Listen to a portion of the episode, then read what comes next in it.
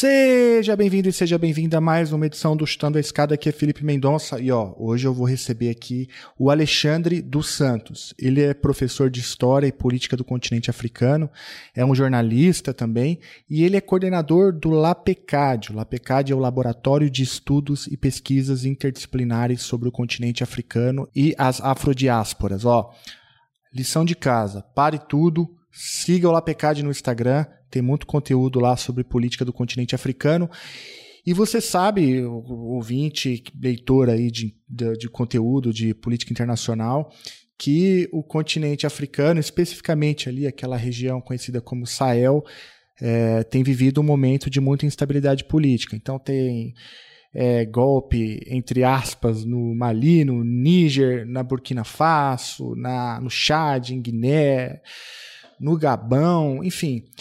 O, e é sobre isso que o Alexandre vem aqui falar. Ele vem desvendar para a gente a diferença de que, do que está acontecendo em cada região, se é golpe, se não é golpe, o papel da França é, em cada um dessas, desses países, em cada um desses países, a entrada da Rússia, o que significa também o que está acontecendo no Sudão, a entrada da Etiópia e do Egito no, nessa ampliação do BRICS, enfim, essa é uma região muito importante é, para a política internacional, tem muita coisa acontecendo e a gente tem a sorte de poder ouvir o Alexandre dos Santos, que é um grande especialista, conhece profundamente o que está passando ali na região. Recomendo que você fique até o final e que você faça como eu.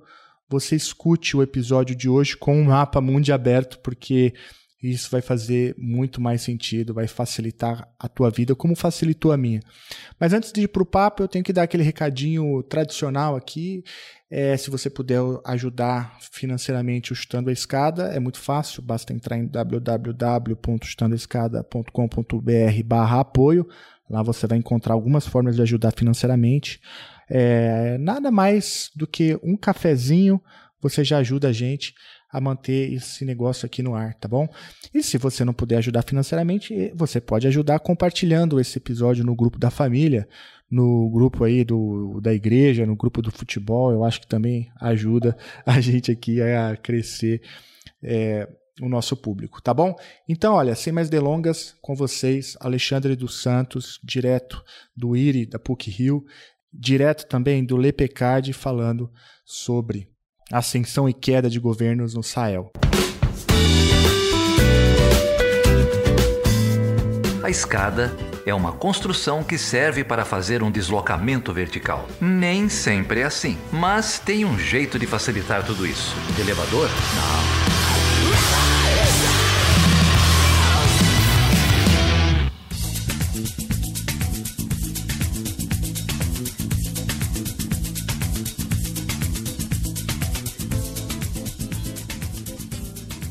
Bom, eu tenho alegria de ter aqui novamente no Chutão da Escada o Alexandre dos Santos. Para quem é antigo aqui no Chutão da Escada já sabe quem é o Alexandre. O Alexandre já teve aqui. É um grande especialista em assuntos relacionados ao continente africano, à política do continente africano, principalmente. Mas eu sei que também sabe muito de literatura, sabe muito de música também. É, eu, que eu sigo o teu conteúdo nas redes sociais, eu leio o que você escreve. Então, estou aqui com ele, Alexandre dos Santos professor de História e Política do continente africano, lá do Instituto de Relações Internacionais da PUC Rio. Ali, além de jornalista e professor, ele também é coordenador do LEPECAD. O LEPECAD é o Laboratório de Estudos e Pesquisas Interdisciplinares sobre o continente africano e as afrodiásporas. Ale, o Lepecad tem site, tem um, alguma conta aí numa rede social para a gente poder seguir? Oh, o Lepecad está no Instagram e está no LinkedIn, mas a gente brevemente teremos um site. Aguardem novidades. Se vocês começarem a seguir a gente por lá, vocês vão saber de tudo. Mas, olha, eu estou muito feliz de ter sido chamado de novo. A gente se conversou, né, em 2018, né? A gente fez um episódio duplo, foi, me lembro disso, foi, né? Foi. Já tem bastante tempo, é, né? Então é. é uma honra para mim estar aqui de volta conversando com vocês. Não, a alegria é toda minha. A gente vai deixar então o, o link lá para o Instagram do Lepecad e também o link dos dois episódios que o Ali acabou de citar aqui, é, onde ele fala muita coisa sobre o continente africano, a relação que tem é, com as relações internacionais, conta um pouco também de como ele chegou no tema, vale muito a pena ouvir. Mas, Ale, olha só, a gente que acompanha os assuntos é, da política internacional pela imprensa, né? inclusive a gente conversou sobre isso já, é, como que a imprensa nacional cobre ainda de maneira muito precária né? política africana, mas a gente se deparou é, de 2021 para cá com uma quantidade aí razoável de notícias né, relacionadas a, a golpes ou tentativa de golpes é, no continente africano. É, a gente estava aqui antes de gravar contando aqui quantos foram, então são cinco, dependendo da conta seis, dependendo do que inclui, pode chegar até sete. Mas eu queria primeiro te pedir aí um panorama geral para a gente entender o que está acontecendo, né? É, porque tem uma série de questões sobrepostas, além das dinâmicas do próprio continente, dos países também, tem também interesses estrangeiros em jogo ali e atuação de potências estrangeiras, a França, da Rússia, a China às vezes aparece também. Enfim, para a gente se aproximar do tema e começar a enquadrar ali o que está acontecendo, se você pudesse fazer um panorama geral sobre o que, que aconteceu de 21 para cá, é que permitiu essa onda de, de tomadas de poder no, no continente, seria, seria bem legal. Talvez a gente começar por aí. Acho ótimo. Acho tem que começar do começo, né? Isso. Mas aí a gente estabelece onde é o começo, né? Porque eu não vou voltar muito tempo, porque senão a gente enlouquece, né? Porque os contextos, assim, a gente é sempre levado pela, pela cobertura que a mídia faz, né, do continente africano, a gente sempre é levado a achar que é tudo muito elementar, né? Sim, quando acontece com o continente africano, né? Eles são pobres, estão passando fome, eles são propensos à guerra, então tudo de ruim acontece no continente africano. Muito pelo contrário, né? Sim, eu sempre gosto de começar essas conversas lembrando algo que eu lembro para os meus alunos todo começo do semestre, né? A África não é um país. Uhum.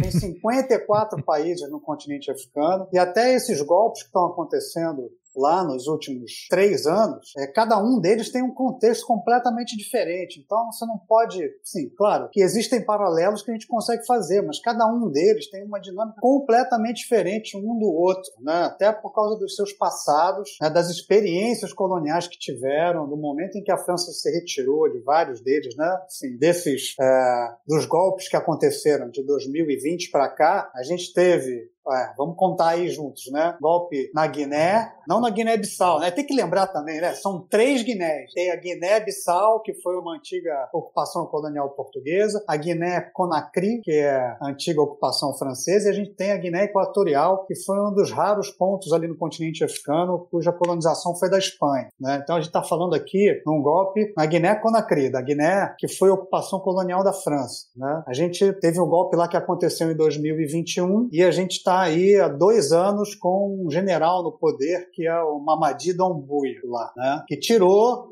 o Alpha Condé, que foi um presidente que estava tentando se perpetuar no poder. Né? Então foi um golpe para tirar esse presidente e aí colocou-se no lugar um coronel lá, né? Sim, é um golpe que teve um apoio muito profundo da população, né? E que agora está vivendo o fim da sua lua de mel. O Mamadi Doumbouya lá na Guiné, ele está postergando a, o estabelecimento das eleições e ele começa a sofrer agora, nesse momento, depois de dois anos, uma insatisfação popular muito grande. As pessoas estão indo às ruas, estão exigindo que o governo, que é o governo transitório, né, estabeleça as eleições e o, o Mamadi Doumbouya está mandando as Forças Armadas para é, acabar com as manifestações de uma maneira muito violenta. Né?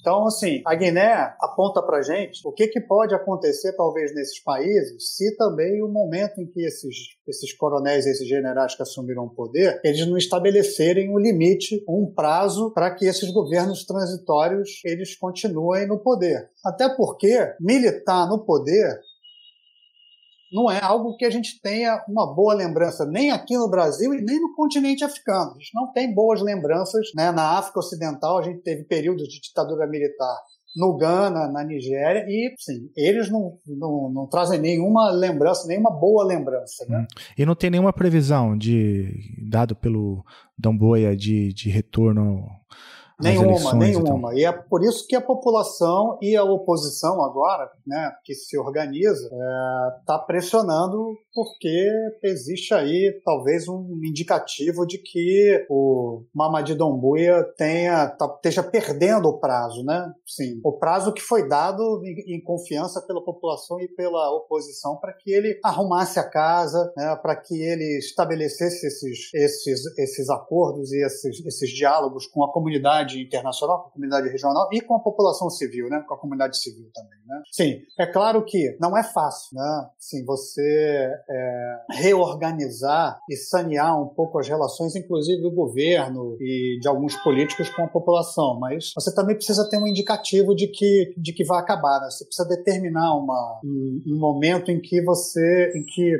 que você vai devolver o governo, o governo para o povo, né? Para a escolha do povo, né? Para que você tenha eleições. Né? Então, assim, esse foi um dos primeiros golpes, né? Sim, esse é de setembro de, de 2021, né? Antes dele, a gente teve um golpe no Chad, foi em abril, abril, se eu não me engano, né? Que aí o, o, o Idris Deby, que era o presidente que estava há muito tempo lá, foi alvejado, foi morto, né? No dia seguinte da, de mais uma reeleição. E aí, em vez de se passar o poder para o líder da Assembleia Nacional, do Congresso Nacional do Chad, os generais se reuniram e resolveram interromper o processo que seria o processo natural democrático e, e colocar no poder o filho do Idris Deby, que é o Mahat Idris Deby, que a gente carinhosamente, entre aspas, né, chama de Debizinho que é o filho do Idris Deby, que também é um general, né? E um general dentro dessa, desses generais mais velhos é um, é um bem jovem, né? Então, assim, na, no Chad, que também é uma ex-colônia, uma ex-ocupação colonial francesa, o Idris Deby assumiu o poder, né? É, passando por cima do que seria a ordem democrática. Mas olha só que interessante, nem na Guiné e nem no Chad, os golpes de 2021, a França estrelou. A França olhou, acompanhou e nada fez. Porque esses dois países mantiveram os acordos né, comerciais, os acordos de aproximação com a França. Né? Muito contrário né, do que aconteceu no Mali, no Burkina Faso e agora recentemente no Níger e no, e no, no, no Níger. Né? Porque no Gabão também, o golpe do Gabão, a França também não estrelou, porque o golpe do Gabão aconteceu agora no dia 30 de junho e é, o, o general Nguema, que assumiu o poder no lugar do, do Ali Bongo, é, manteve as relações, principalmente comerciais, com a França. Então, para esses, é só uma interrupção democrática e uma intervenção militar.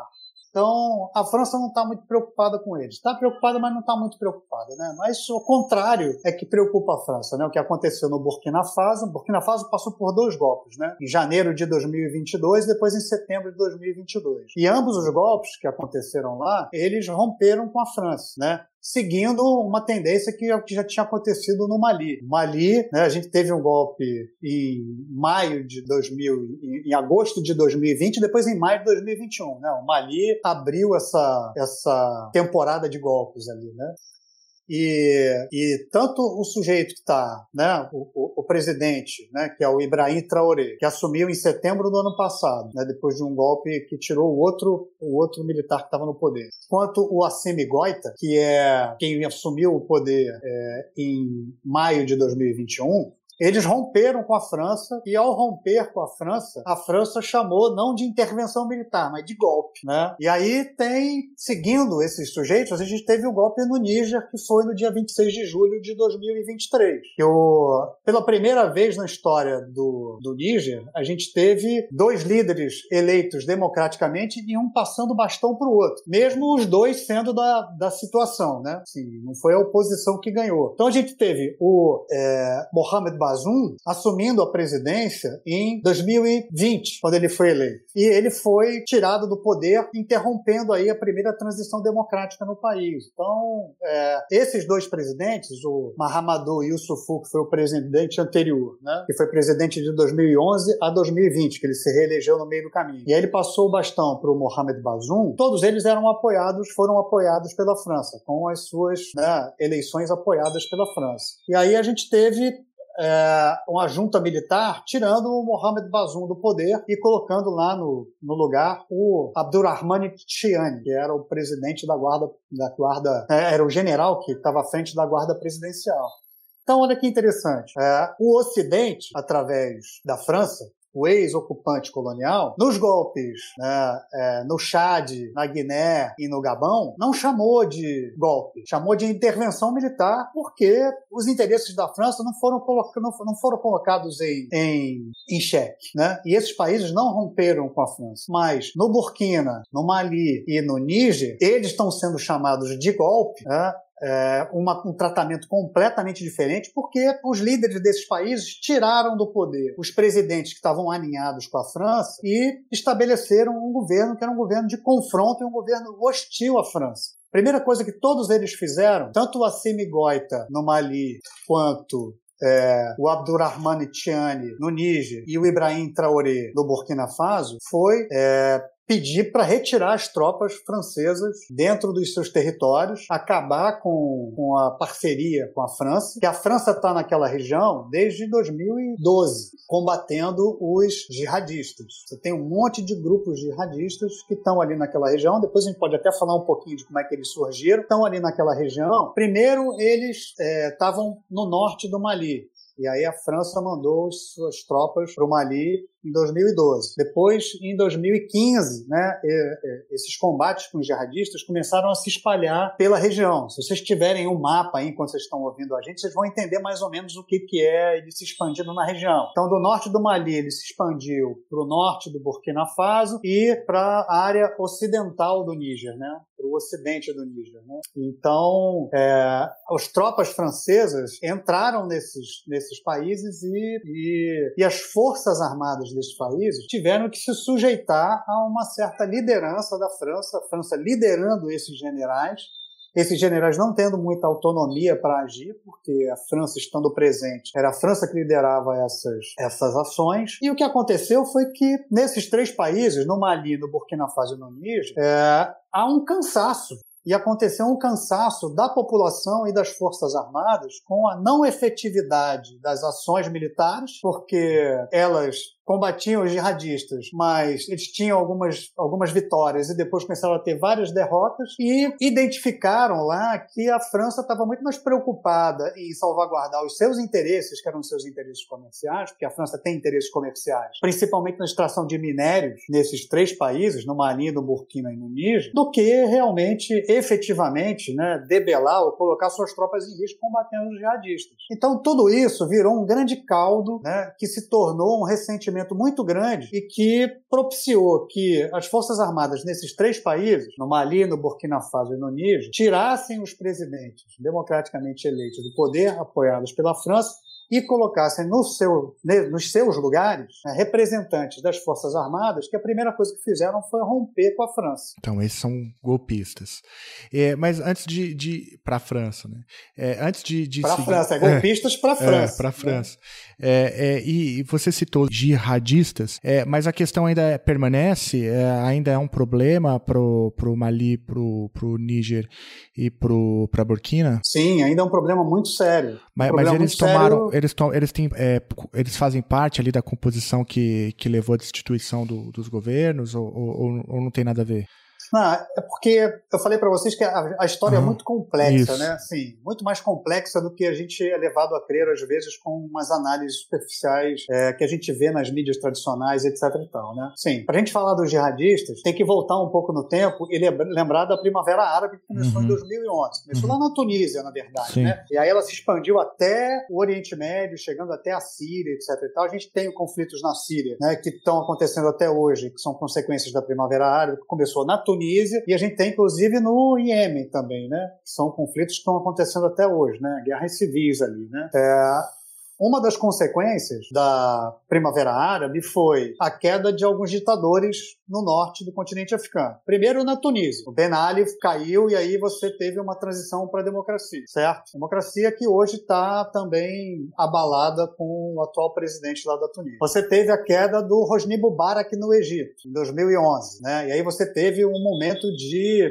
é, fragilidade e de indefinição do que, que ia acontecer ali no Egito. E aí você teve a eleição democrática, né? de um representante da Irmandade Muçulmana, que começou a usar né, dos seus prerrogativas no cargo para começar a desmontar né, vários estados de bem-estar que eram seculares dentro do Estado egípcio, e aí a gente teve o um golpe que colocou o atual presidente do Egito, o Sisi, no poder. Né? E a gente teve a derrubada do Gaddafi na Líbia. Só que na Líbia, o que aconteceu foi que, com a derrubada do Gaddafi, você teve um vácuo de poder e o Gaddafi era uma liderança, por mais ditatorial que ele tenha sido, ele conseguiu unir o país. O país era unido. Então, quando o Gaddafi foi derrubado e você não teve ninguém que foi é, formado para ocupar o lugar do Gaddafi, a Líbia se dividiu. A Líbia hoje está dividida entre um governo que controla um pedacinho de Trípoli, que é a capital, que está do lado ocidental né, da Líbia. Se vocês forem olhar um mapa, tiverem um mapa, conseguirem abrir um mapa, vocês vão ver Trípoli, um pedacinho lá perto da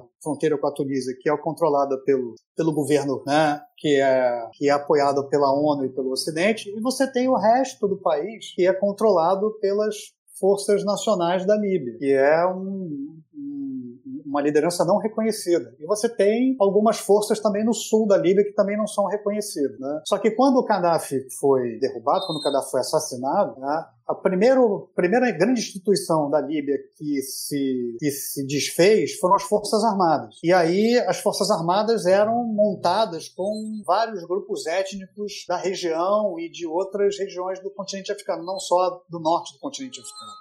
Então houve uma evasão de grupos étnicos e de armas armas né, é, de modernas, que eram armas que faziam parte das Forças Armadas da Líbia. E entre eles um grupo Tuareg que migrou para o norte do Mali no final de 2010 e estabeleceu ali uma região que era uma região autônoma, né, que era a República de Azawad, que eles chamavam. Então ali, no norte do Mali, quando os Tuaregs armados e organizados estabeleceram ali que o norte do Mali ia se tornar independente, eles atraíram a atenção da Al-Qaeda do Maghreb Islâmico Olha, falei para vocês que é complexo, tá vendo? Mas uhum.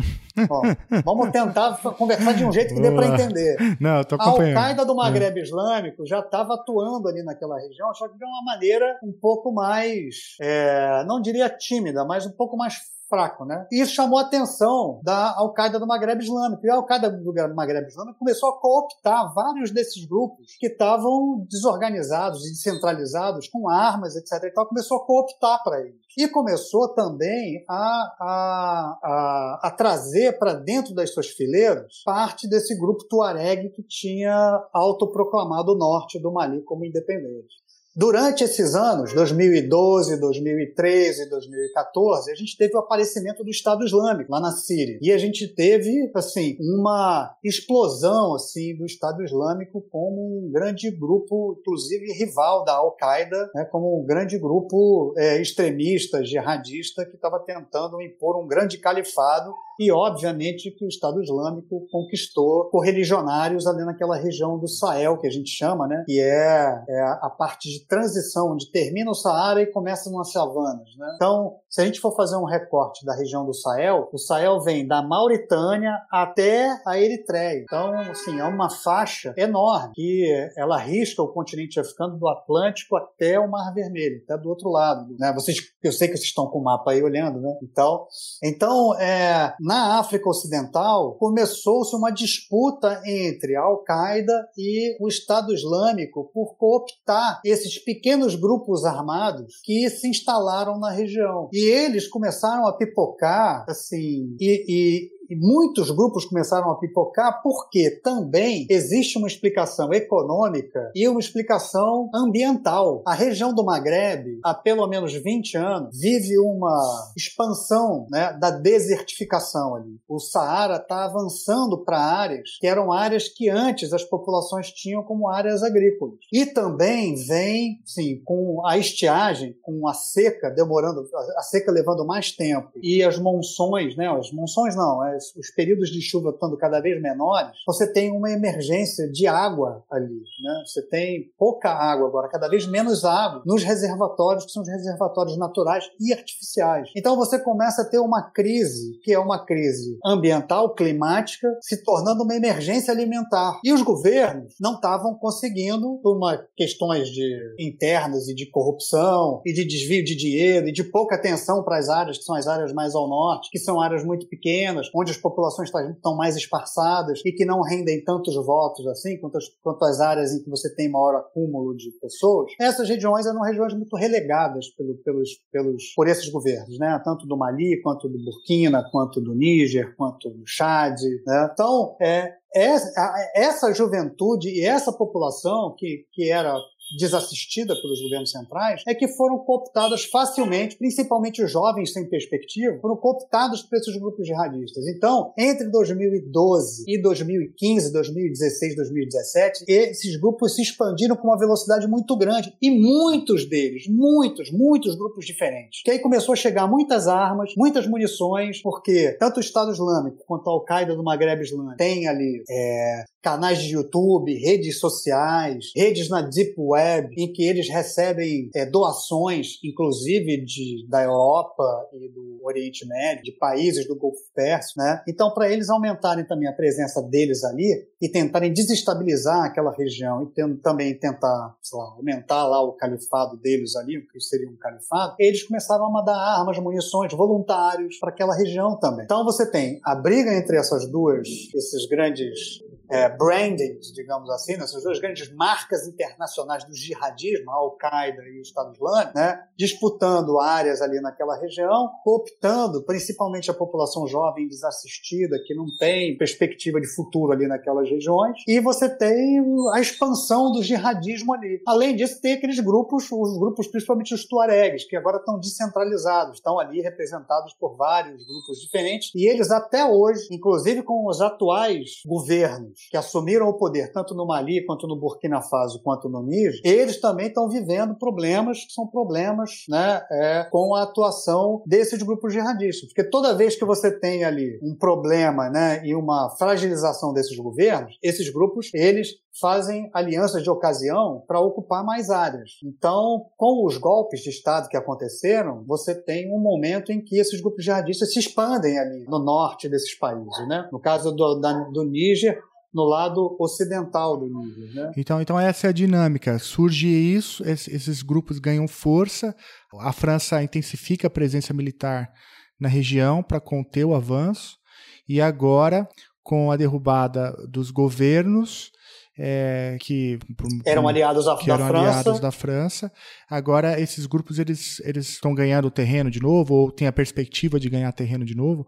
É, no Mali e no Níger eles estão fazendo ataques contra a presença, né, é, é, essa esse momento que é um momento de desestabilização em que um governo foi mandado embora, você tem outro ocupando, então tem um momento aí de fragilização das instituições, né? Então é, eles estão é, nesse momento estão ali é, expandindo as suas, as suas atuações. Até porque eles também não são burros, eles têm um monte de informações, eles sabem dessa treta, digamos assim, que o governo do Mali, do Burkina Faso do Níger estão tendo com a França, e que os soldados da França né, estão saindo desses três países, e que o Assimi Goita, que é o atual presidente do Mali, também está pedindo para a ONU retirar a MINUSMA de lá, que é a missão né, da ONU lá, está pedindo para todo mundo ir embora, porque eles não querem mais ninguém lá, eles querem se organizar para combater os jihadistas por conta própria, eles sabem que os governos estão nesse momento de indefinição, então eles estão ali atuando e atacando, e tentando se expandir, tentando conseguir partes desse território. O lugar mais complicado para se debelar é o norte do Mali, porque você tem um monte de grupos ali. Né? O Burkina Faso, desse ano, né, o Ibrahim Traoré completou agora, acabou de completar um ano do golpe que colocou ele no poder. O Ibrahim Traoré conseguiu, é, tá conseguindo retomar áreas no norte do Burkina Faso, treinando voluntários do próprio, do, né, o próprio povo. Se que aí você tem, você tem isso que é uma característica interessante, né? Todos esses golpes foram apoiados pela população. Isso, isso, você falou. Né? Uhum. Assim, aí a gente tem a população já um certo cansaço, né? Sim, você tem na Guiné um cansaço já depois de dois anos. No Mali, você começa a, a, a aparecer os descontentes também, porque é, as eleições estavam previstas para fevereiro de 2024 e o Assimi Goita já falou que não vai conseguir, porque ele não conseguiu ainda é, pacificar pelo menos a região central do Mali para poder levar as urnas eletrônicas e criar uma rede para você estabelecer ali segurança das pessoas que vão querer votar. Para as primeiras eleições. Então, ele pediu mais tempo, justificou que ele precisa de mais tempo, porque ele quer retomar partes importantes da região central e norte do país para estabelecer as primeiras eleições depois do golpe de Estado. Mas você já começa a ter descontentes. A oposição já está descontente, já acha que eles estão empurrando com a barriga o estabelecimento. Mas ele está usando uma argumentação que é uma argumentação muito forte, que é a argumentação da segurança. E faz todo sentido nesse caso. A argumentação da segurança também foi usada pelo Ibrahim Traoré no Burkina Faso. O Ibrahim Traoré, ele, de todos os, os, os generais né, e tenentes que assumiram o poder, o golpe de Estado, o Ibrahim Traoré é o que, é o que tem maior apoio popular e manifestações espontâneas da população burkinabé de apoio a ele e, e de que vão dar apoio ao governo. Ele acabou de passar por uma tentativa de golpe de Estado né, no final de setembro e a população foi às ruas para dar apoio e para e exigir que o golpe não acontecesse. Né? Então ele, desses líderes, talvez seja o mais popular seja o que tem é, manifestações de apoio e de acolhimento maior da população. E também eu acho que talvez o que, o que esteja fazendo mais diferença depois do golpe, né? Porque é, ele é jovem, né? Ele tem 35 anos. Eu acho que, salvo engano, é o líder mais jovem do planeta, né? O presidente mais jovem que a gente tem né, no mundo, né? Não conheço ninguém mais novo que ele. 35 anos, é, é, ele é muito jovem. Então, ele é admirado pela maturidade como jovem, ele é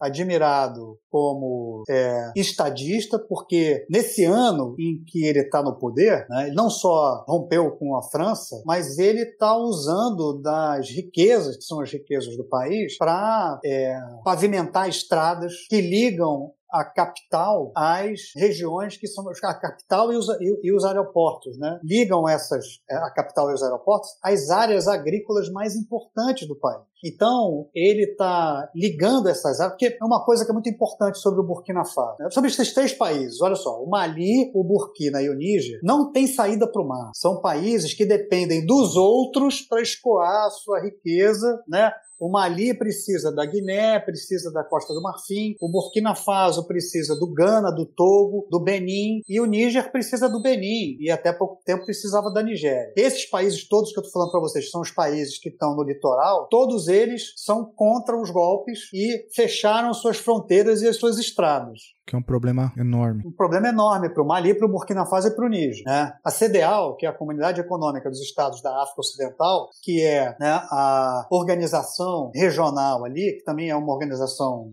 de, de cunho que tem lá uma, uma força de intervenção rápida para crises, né? É, ela também suspendeu esses países, assim como a União Africana também suspendeu esses países. Então, eles estão com as fronteiras fechadas, eles não podem fazer comércio com os vizinhos. Então, a ligação deles com o litoral é, não, tá, não, não foi estabelecida. Então, esses países, eles. Né, a, primeira, a, primeira coisa que aconteceu logo depois dos golpes foi que o preço da comida começou a ficar muito caro, em todos eles. Então, um começou a ajudar o outro. E a Guiné faz o papel dos dois lados, né? A Guiné não rompeu com a França, mas a Guiné ajuda de alguma maneira o Mali, porque faz fronteira com o Mali, né? E a gente tem agora também, nesse momento em que esses países, Mali, Burkina Faso e Níger, romperam com a França, estão passando por algumas dificuldades. O preço da comida, dos alimentos aumentou. A gente tem, que aí é a segunda parte dessa nossa conversa, né? A Rússia se aproximando para mandar grãos para esses países, se aproximando para dar apoio não só militar, mas também apoio logístico, mandando grãos para esses países, perdoando as dívidas que esses países têm com a Rússia. Então, ao mesmo tempo em que a França vai perdendo prestígio de maneira galopante, não existe um vácuo aí para ser ocupado, né? Enquanto um está perdendo prestígio, a Rússia está chegando, né? E a Rússia chega com o Wagner Group junto, né? A Rússia não chega dissociada do Wagner. Né? O Putin e o Prigozhin tiveram suas tretas lá né, na, na Ucrânia, mas aqui no continente africano, um não chega sem o outro. Enquanto o Wagner Group chega né, é, para dar o treinamento militar e ajudar nas ações que são as ações contra os jihadistas, a Rússia chega para fazer a diplomacia oficial, né? É, é, vendendo armas, vendendo munições, é, trazendo é, apoio logístico e garantindo o envio de grãos para esses países. Né? E que é uma presença que para eles faz toda a diferença. obviamente. Né? E para voltar a falar do Burkina, né, o Ibrahim Traoré, de todos esses líderes, é o que está sabendo usar melhor, de maneira mais inteligente, esse momento que é o momento de lua de mel da população com os governos que estão assumindo os governos disruptivos, né, que estão assumindo aí né, a, a, liderança desses países. Porque ele está asfaltando as estradas, ligando as áreas agrícolas a, aos principais aeroportos e a capital, o Agadugu, porque 70% é, da população do Burkina Faso vive da agricultura. Então, o que, que ele está fazendo também? Está interligando essas áreas, está dando apoio a essas populações para que elas é, plantem mais e tenham uma colheita maior para que ele possa fazer agora. Isso está acontecendo nesse momento que a gente está falando, porque ele começou a fazer isso um ano atrás. Então, o que está acontecendo agora? Ele está fazendo lá no Burkina Faso o que o MST já faz aqui, que é interligar essas áreas de agricultura familiar que têm uma, uma sobra na sua, na sua colheita, fazendo com que eles é, troquem entre si, façam com que essas, esses mercados sejam complementares e que vendam para a capital, porque a capital é as áreas urbanas, principalmente a capital. Né? Então, é, e garantindo também é, a merenda escolar. O que, que ele fez nesse um ano? Aumentou o salário dos professores, chamou os professores e as associações de professores para mudar o currículo escolar, porque tem uma tem uma, uma, uma herança, que é uma herança é, das relações da França com todos esses países que foram ex-ocupações coloniais francesas, e todos eles fazem parte de um grande guarda-chuva chamado França-Afrique. Os franceses chamam de França-Afrique. Quando esses países se tornaram independentes, menos a Guiné, a Guiné bateu de frente com o De Gaulle e aí tomou vida própria, né? Mas todos esses países ganharam a independência através de um acordo em que a França entregou o poder a uma elite que era uma elite política, principalmente né, líderes que já eram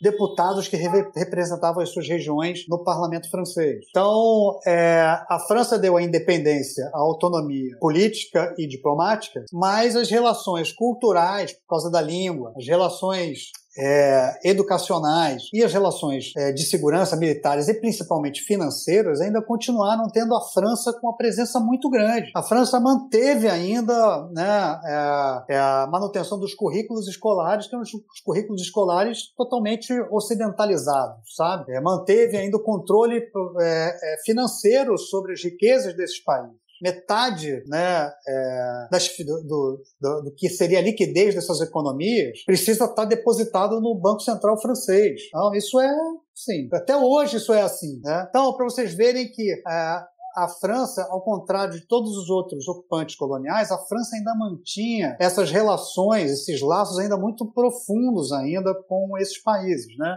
E o, o, o, Burkina Faso rompeu, assim como o Mali e o Níger, romperam Rompeu com, com, com, esses laços, né? principalmente esses laços que ligavam eles à França Afrique. Né? E ainda falando do Burkina, é, ele vai. É, como, que, como que tá a promessa para retomada aí do controle civil do poder?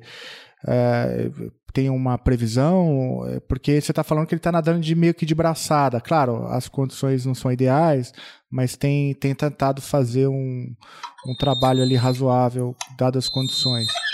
E, mas tem previsão de eleição? Ele já deixou claro, ele, né? Ele, ele acabou Sim, ele está fazendo um ano, ele, ele, completou um ano de governo, né?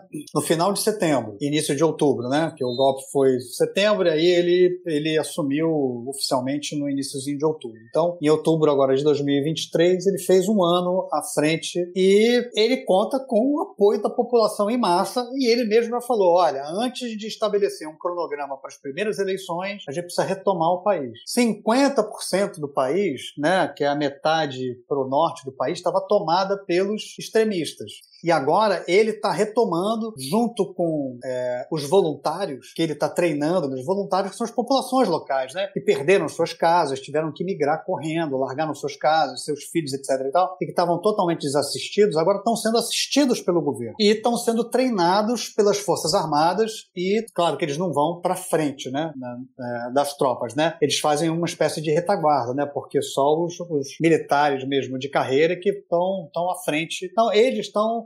ajudando a retomar muitas áreas, né? Já retomaram a região central praticamente toda e estão rumando para o norte do país, né? Então essa é a grande questão ali dele, né? Sim, ele está tomando atitudes concretas que a população está vendo, tá, tá, vendo reverter para si. Você vê, ele pegou um dinheiro que era o dinheiro que, que ele deveria envi enviar para a França e ele investiu é, na abertura de uma fábrica que é, que produz extrato de tomate, porque o Burkina exportava tomate. E agora eles estão fazendo extrato de tomate. E, e a, a ideia é que o governo seja dono de 50% da, da indústria, né, da, da indústria, e os trabalhadores, é, claro que elegem alguém que vai ser, né, alguém que é a liderança e que vai ser o CEO da empresa, eles, eles dividem entre si os outros 50%.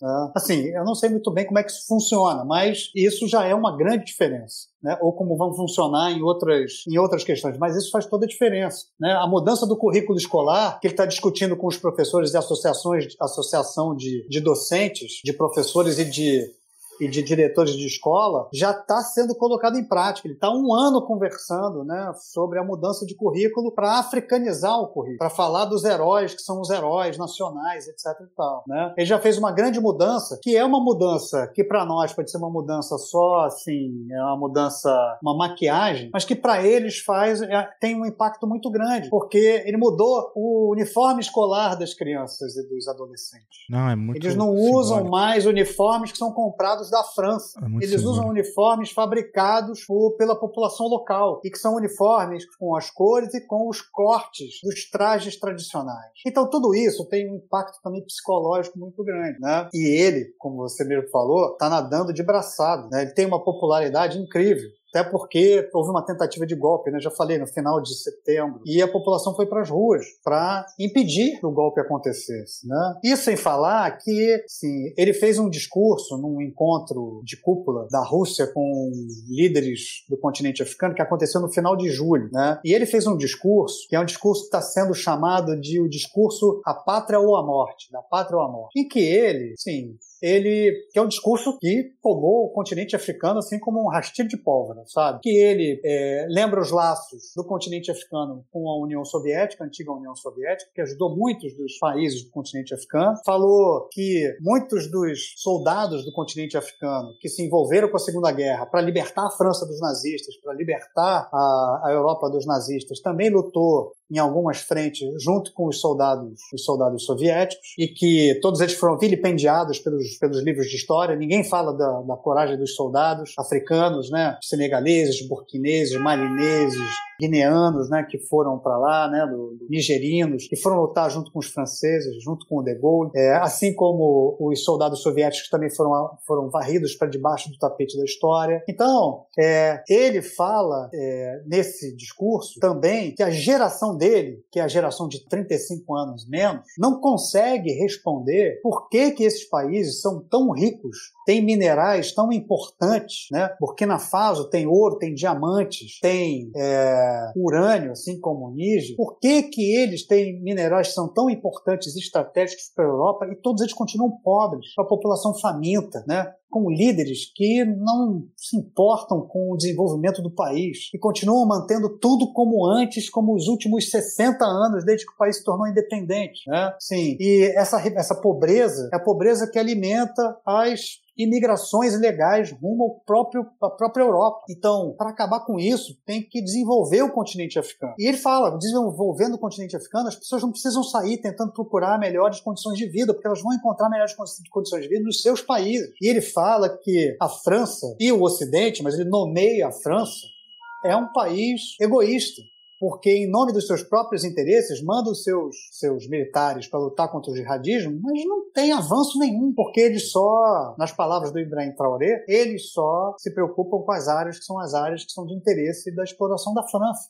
Ele fala que a França, desde a Guerra Fria, desde as independências, mantém os presidentes, mantém golpes de Estado. Presidentes também são golpistas, mantiveram presidentes que foram golpistas, que não fizeram nenhum bem para o país. E aí ele cita nominalmente o Tomás Sankara, que foi o presidente que fez uma grande mudança, inclusive psicologicamente, que ficou no poder entre 84 e 87 e que foi derrubado, foi morto com os beneplácitos da diplomacia francesa. Né? É, e um ditador que ficou no país, né, é, à frente do país até 2014, é, foi o Blaise Compaoré, que era amigo do Sankara, matou o Sankara com o apoio da França e ficou no poder de 87 a 2014. Não trouxe nenhum benefício para o país, etc. E tal. Então ele evoca no, no, discurso dele lá nesse encontro de cúpula é, da Rússia com os líderes do continente africano, ele evoca o Tomás Ele diz que o povo decidiu ajudá-los a vencer o terrorismo, né? Eles estão lutando também contra os imperialistas e a França chama os voluntários de milicianos mas quando o povo se une ao governo para lutar a favor da pátria, se fosse na Europa eles seriam chamados de patriotas, mas a França chama os voluntários de milicianos, que estão ajudando o governo a combater os jihadistas, que ele acusa os franceses de não ter combatido com a mesma vontade né? E ele diz que todos os outros, esses outros líderes do continente africano, são todos marionetes. E diz que isso é vergonhoso. Né? E ele mete o pau mesmo, sabe? Ele, ele não cita nominalmente, porque ele diz: olha, eu sou o mais novo, então eu tenho que prestar uma reverência a vocês que são mais velhos. Isso é uma coisa da cultura africana, mas muito do que eu vou dizer aqui vai contrariar o que os senhores é, defendem, etc e tal. Mas ele mete o dedo na ferida como nenhum outro. E quando ele volta, quando ele voltou, porque isso, esse discurso ele fez no final de julho. Quando ele voltou, as pessoas foram espontaneamente para a rua uhum. para ovacionar. Então, assim, desses, desses militares que tomaram o poder e que a França chama uns de interventores e chama outros de golpistas,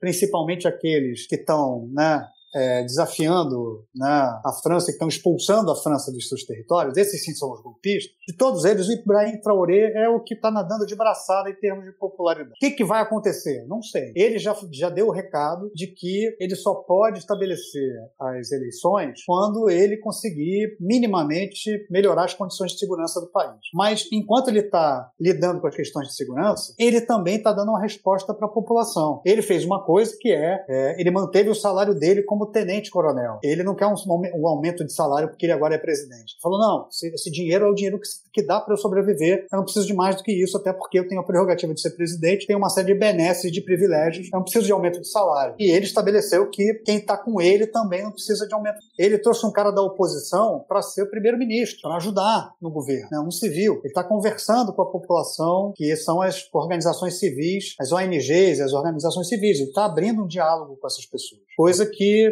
também no Mali, é, no Níger e no Gabão, ah, esses é, militares que estão no poder estão fazendo. Né? Então, assim, o que, que, vai acontecer? Esses caras vão sobreviver? Não sei, porque você tem também um período em que, é, se você não der respostas para a população, a população vai começar a te questionar populações querem, a, a, população quer mudança. E os jovens, porque muito, muitas das populações desses países todos são jovens. E é essa juventude que se conversa pelas redes sociais, que sabe tudo o que está acontecendo por causa da internet, são esses jovens que dão apoio e influenciam. Influenciam, inclusive, dentro dos, da hierarquia militar. E tem muita, muito jovem dentro da hierarquia militar. E essa pressão, que é a pressão populacional, a gente está vendo que ela está surtindo efeito. Então, eles precisam de respostas concretas. A população precisa de resposta concreta para continuar dando apoio. Né? E eles precisam estabelecer também uma passagem para o governo civil, porque militar não foi feito para para comandar civil. O militar não sabe comandar, comandar o governo. O militar foi feito para outra coisa. Né? O fato deles estarem no poder significa que esse poder, eles estão no poder também precisa ter um limite, porque não é atribuição das Forças Armadas né,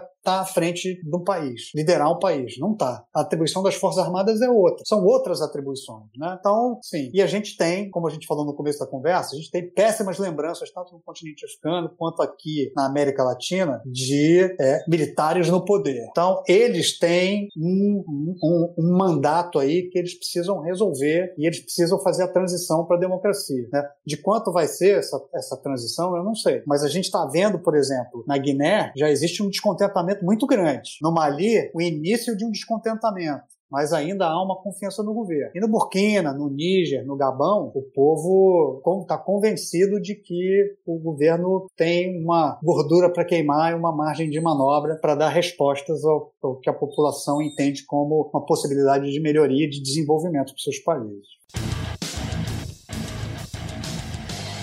O Chutando a Escada conta com apoio financeiro dos seus ouvintes. Para saber mais, acesse chutandoaescada.com.br barra apoio.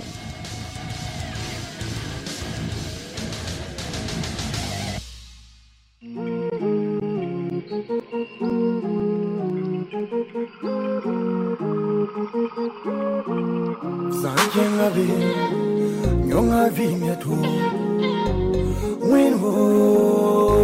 vim ka doi San jeng a yong Iba bi dang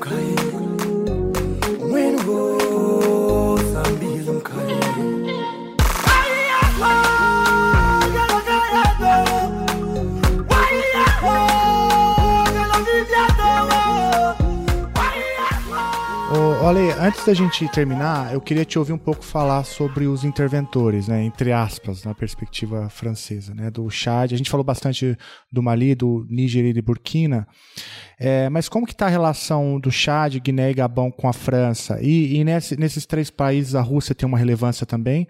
Ou a gente, ou, ou não, fica ali concentrado na, nessa primeira região? A Rússia vem aumentando a sua influência de maneira muito grande na região em menor e maior grau em alguns países ali. No Chad, por exemplo, sim, a, a, a França apoiou, inclusive, o golpe para colocar o Debizinho no poder. Filho do, do, do Idris Deby, uhum. né? É, solapando ali o que seria constitucionalmente a regra de sucessão. E né? tem tropas francesas lá? Tem tropas francesas porque no Chad você tem, é, em todos esses países do Sahel, você tem é, bases francesas. Né? É, no Níger, você tem uma base importante que é uma base dos Estados Unidos, que é uma grande base de drones, etc. E, tal, e os Estados Unidos fizeram né, um, um acordo de cavalheiros ali com o, o, o Tiani, o general Tiani, para eles manterem um mínimo de atividades das base, da, da, base estadunidense lá. Enquanto os franceses estão sendo expulsos, os Estados Unidos ainda estão mantendo ali, graças a esse acordo de cavaleiros, um mínimo de atividade. Mas no Chad, é, você tem a presença, claro, da Rússia em menor grau, mas você tem a presença da Rússia ali também, vendendo armas, munições, é, treinamento, porque você tem. O, o Chad é um ponto nevrálgico ali. O Chad e a Mauritânia são pontos nevrálgicos para a luta contra os movimentos jihadistas ali. Tanto que esses países, assim, se vocês olharem no mapa, vocês vão pegar cinco países ali: ó. Mauritânia, Mali, Burkina Faso, Níger e Chad. Foi um grupo que a França ajudou a criar em 2014, chamado G5 do Sahel, que era um grupo que tinha as prerrogativas não só militares de lutar contra os jihadistas, mas também de encontrar soluções conjuntas de lutar contra a emergência alimentar, os problemas ambientais que são próprios, né, são comuns a todos esses países ali, por causa do avanço da desertificação, a diminuição das áreas agrícolas, né, a, a pauperização da população. Então, é, a França apostava muito nesse grupo e a sede é em Nouakchott, que é a capital da Mauritânia, mas tinha o Chad como a liderança das ações que eram principalmente as ações militares. Então, a França tem ainda uma influência muito grande no Chad. Né? É, mas a Rússia está se expandindo nos últimos 10 anos ali naquela região inteira. Embaixo do Chad, bom a gente lembrar, tem a República Centro-Africana, que talvez seja o exemplo é, mais bem sucedido dessa desse casamento do país com a Rússia e o Wagner Group. Eles estão lá, o Wagner Group e a Rússia estão lá desde 2015, ajudando é, a estabilizar o país e amparando o governo, né? o governo se expandindo é, para manter o controle. Né? É, e uma das consequências, obviamente, disso é que o presidente da República Centro-Africana acabou de fazer um referendo, se eu não me engano, em setembro de 2023, em que ele mudou a Constituição, ele aumentou o mandato para sete anos, que era de cinco, né? aumentou o mandato agora para sete anos, e acabou com o limite de reeleição. Tudo surfando nessa onda do aumento ali da, da sensação de segurança que é dado pelas ações das Forças Armadas junto com o Wagner Group e com o apoio da, da, da Rússia. Então vocês estão vendo que na República Centro-Africana o que está acontecendo é né, o surgimento talvez de um ditador que vai tentar se perpetuar no poder ali, que é o, o Faustin Touadéra. Né? Então, assim, tem essa, essa dupla possibilidade que a gente precisa ficar de olho ali no Mali, no Burkina Faso, no Níger, no Gabão, no Senegal, no Senegal não, na Guiné, para a gente ver o que, que vai acontecer acontecer, né? Quais são as próximas, os próximos capítulos, né? Dessa, da história que está se descortinando é. na frente dos nossos olhos. Né? Uhum.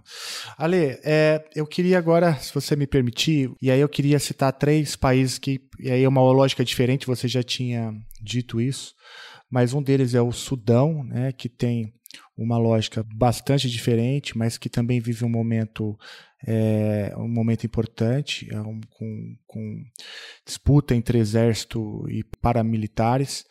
E também outros dois países completamente diferentes, mas eu acho que é importante citar que é a, a, justamente a Etiópia e o, e o Egito, né, que foram agora é, convidados para entrar no, nessa, nessa expansão do, do BRICS, né?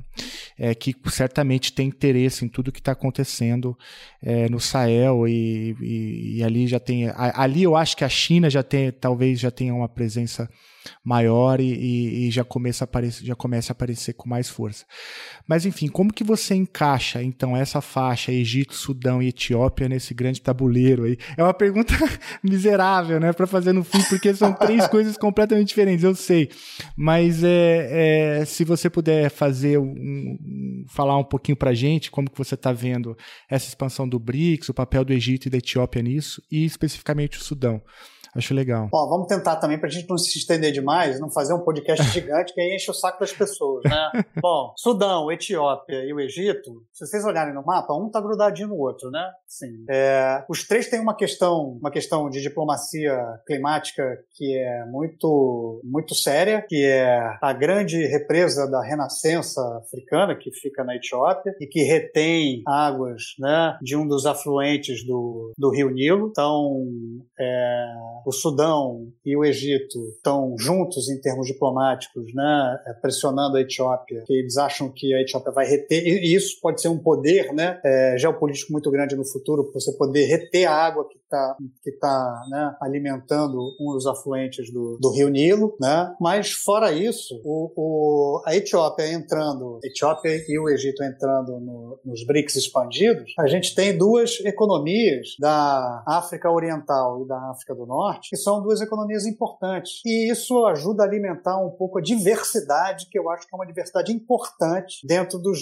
do, do BRICS 11, né, como está sendo chamado. Né? É, tanto em termos diplomáticos quanto em termos de é, economias. A, a, a, China tem uma, uma influência muito maior né, na, na, Etiópia do que no Egito, tem uma influência muito grande no Sudão. No Sudão também tem uma, uma tem uma presença do Wagner Grupo muito grande. Né? Uma parte da industrialização, e essa industrialização de baixo impacto, diria eu, né, da Etiópia, ela é alimentada pela China. É, você vê que a Etiópia ela vem, apesar dos conflitos né, que estão acontecendo na Etiópia, os conflitos civis, a Etiópia é um país que vem se industrializando, vem tentando é, fazer aquilo que a gente chama de leapfrog, né, que é o, o salto do sapo, né, pulando algumas etapas que todos os outros países passaram no, no seu desenvolvimento, a sua industrialização, indo para já uma industrialização mais limpa, já mais responsável, mais otimizada. Isso com a ajuda é, de empréstimos e, e de know-how da China. É um mercado importantíssimo, talvez, para o Brasil se, se aproximar. Né? Seria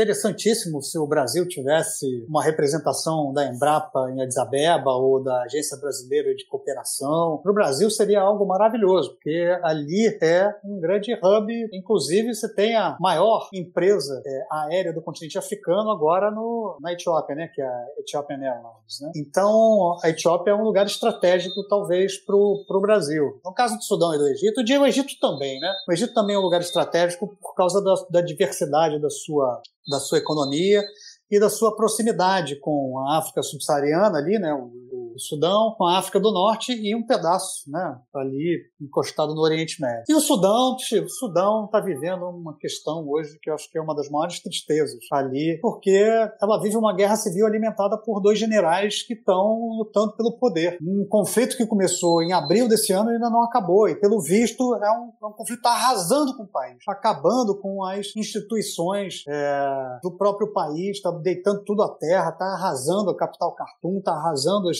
as, as, as, áreas próximas e é está colocando né, os dois principais generais, que é o Abdel é, Fattah al-Burhan, que é o presidente, né? Uhum. eu preciso de um tempo para eu ir lembrando dos nomes para eu não gaguejar, vocês estão percebendo.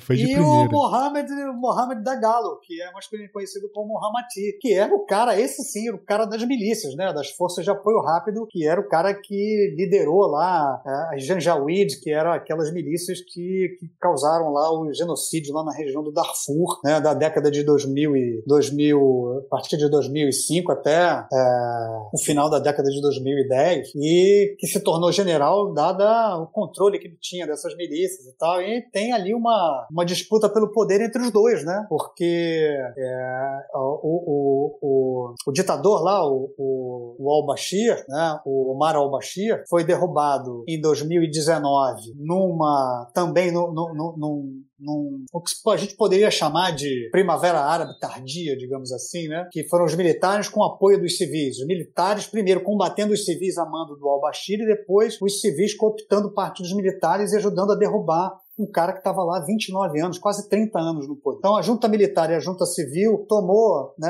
é, é, montou um, um governo de transição e eles foram traídos pelos militares, né? Foram traídos pelo, pelo general Abdel Fattah al-Burhan, pelo general al-Burhan, que fez um golpe, né? Deu um golpe dentro do, do, do governo de transição em 2022. Aí tirou os civis e manteve só os militares no poder. E aí a gente ia ter eleições, né, uma, uma transição para as eleições, é, agora em 2023. E aí os dois generais mais importantes ali, um né, que é o líder oficioso e o outro líder oficial, brigaram entre si. E a gente está numa situação que é uma situação assim, totalmente em aberto. A gente não sabe o que vai acontecer, mas o que está acontecendo é um vácuo de poder ali que, que ninguém está ganhando e ninguém está controlando totalmente o país. Então, assim, quem está de fora tem medo de que aconteça algo como que aconteceu na Somália. A Somália não tem um governo que controle o país até hoje, desde 1991 quando derrubaram lá o, o Mohamed Siad Barra. Ninguém ocupou o, o, governo ainda. Tem um governinho que é o governo de,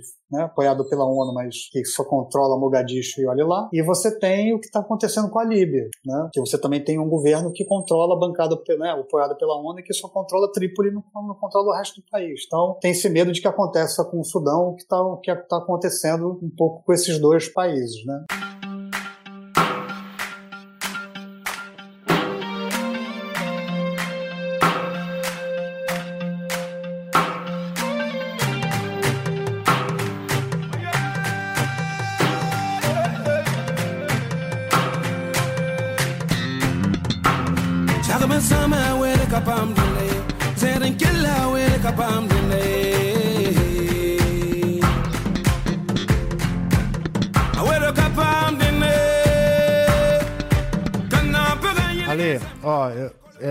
Toa que na tua primeira passagem aqui a gente teve que fazer em dois episódios, né? Eu não tô satisfeito em terminar essa conversa aqui, mas eu vou te, te liberar, mas você é, vai ter é que muito, voltar. É muito papo, né? É muita treta. É, é muita, sobre. é muita treta.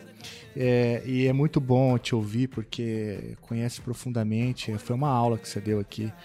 Eu tô, de fato, anotei muita coisa. Eu acho que eu recomendo que o ouvinte.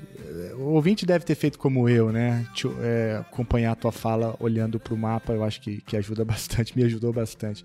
O Ale, mas antes de terminar, tem alguma pergunta que eu deveria ter feito e não fiz por absoluta incompetência é, da minha parte e que é algo que você gostaria de acrescentar? Não, acho que a gente falou muita coisa, né? Quer dizer, eu tô falando pra caramba sem parar aqui. Desculpem aí se tiver chato, gente. Desculpa. Eu tô tentando explicar da maneira que seja fácil para todo mundo entender. Inclusive para mim, enquanto eu tô falando, é bom que enquanto eu falo eu vou entender melhor, né? Também a situação lá, colocando as ideias na cabeça aqui, né? Não, mas... mas... espero que não tenha sido confuso para vocês, né? Não, não, ficou bem claro. Você foi muito didático didático. É... Ale, então, cara, eu queria mais uma vez te agradecer imensamente. Você vai ter que voltar aqui. É, espero que para tratar de temas melhores, né, e não tanta instabilidade é, no saiu inteiro de ponta a ponta praticamente, né? Tem, tem, tem questões e preocupações, pontos de tensão. Eu acho que é, a sua fala deixou isso muito claro. E, e, depois você volta. Você volta para a gente falar de outros temas também ainda relacionados ao continente, é, ou a países específicos, ou experiências específicas que você tem aí para compartilhar com a gente. E eu não poderia encerrar sem antes agradecer a contribuição, a paciência também do Theo, grande Theo, flamenguista, infelizmente, filho do, do Ale, que permitiu que você tivesse aqui em plena sexta-feira até essa hora, num dia de comemoração, né? É, para falar com a gente aqui no Chutando a Escada sobre esses assuntos todos. Ale, obrigado, cara. É, tô, tô muito feliz mesmo de ter, é, de ter a oportunidade de falar com você mais uma vez. E espero te conhecer pessoalmente em breve. É, eu tentei uma certa vez, não deu, mas vou tentar de novo. A gente está se devendo, né, é, né, Felipe? A gente está é. se devendo. Até para eu poder visitar meu amigo Geraldo, que tem muito tempo que eu não vejo. Né? É. Mas olha só, eu é que fico muito feliz com o convite. É sempre bom falar sobre África, mesmo que né, por questões que não são nem tão muito boas, mas é sempre bom deixar claro que a África é muito complexa. A África não é um país. A gente costuma olhar para a África e achar que é uma coisa só. Não existe essa coisa chamada o africano, isso não existe, né? Assim, e a gente deixar bem claro de que assim, a África é um lugar rico, é um lugar que, né, de riqueza de povos interessantíssimos e de uma complexidade enorme. E mesmo quando a gente está comentando sobre né, questões que são questões que não são muito boas, a gente entende um pouco a complexidade do continente africano. Então, a oportunidade de deixar isso claro e de é, alimentar um pouco de curiosidade sobre as pessoas. Espero que vocês tenham aberto o mapa, né? Porque, sim, é, a gente tem pouca intimidade com o mapa do continente africano. Então, é sempre bom a gente conversar olhando o mapa, né? Que a gente consegue entender melhor um pouco, né? Então, sim, alimentar um pouco a curiosidade sobre sobre as questões né, do continente africano e aquilo que talvez indiretamente né, possam nos interessar ou, ou, ou, ou, nos, ou, nos tocar, é sempre bom, é sempre interessante. Então eu agradeço demais essa oportunidade de estar aqui falando com vocês. Não, agradeço. Ó, então o ouvinte tem uma tem duas tarefas. A primeira é entrar no Instagram é, do, do, do, laboratório, que é o LAPECAD, e a segunda tarefa é entrar no Instagram do Ale, que tem muita indicação lá. É, eu te sigo e já recomendo de cara que você entre no Instagram, tem muito conteúdo. O Ale produz muito conteúdo de África, indicação de, de leitura, clube de leitura. É, enfim, é uma máquina, é uma máquina. Vale muito a pena.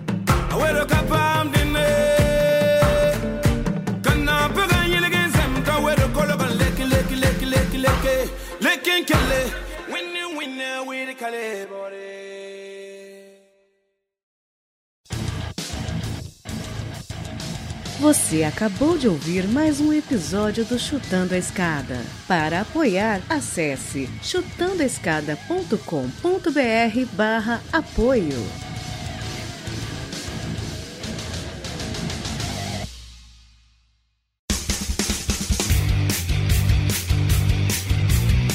Cortes, edição de podcast.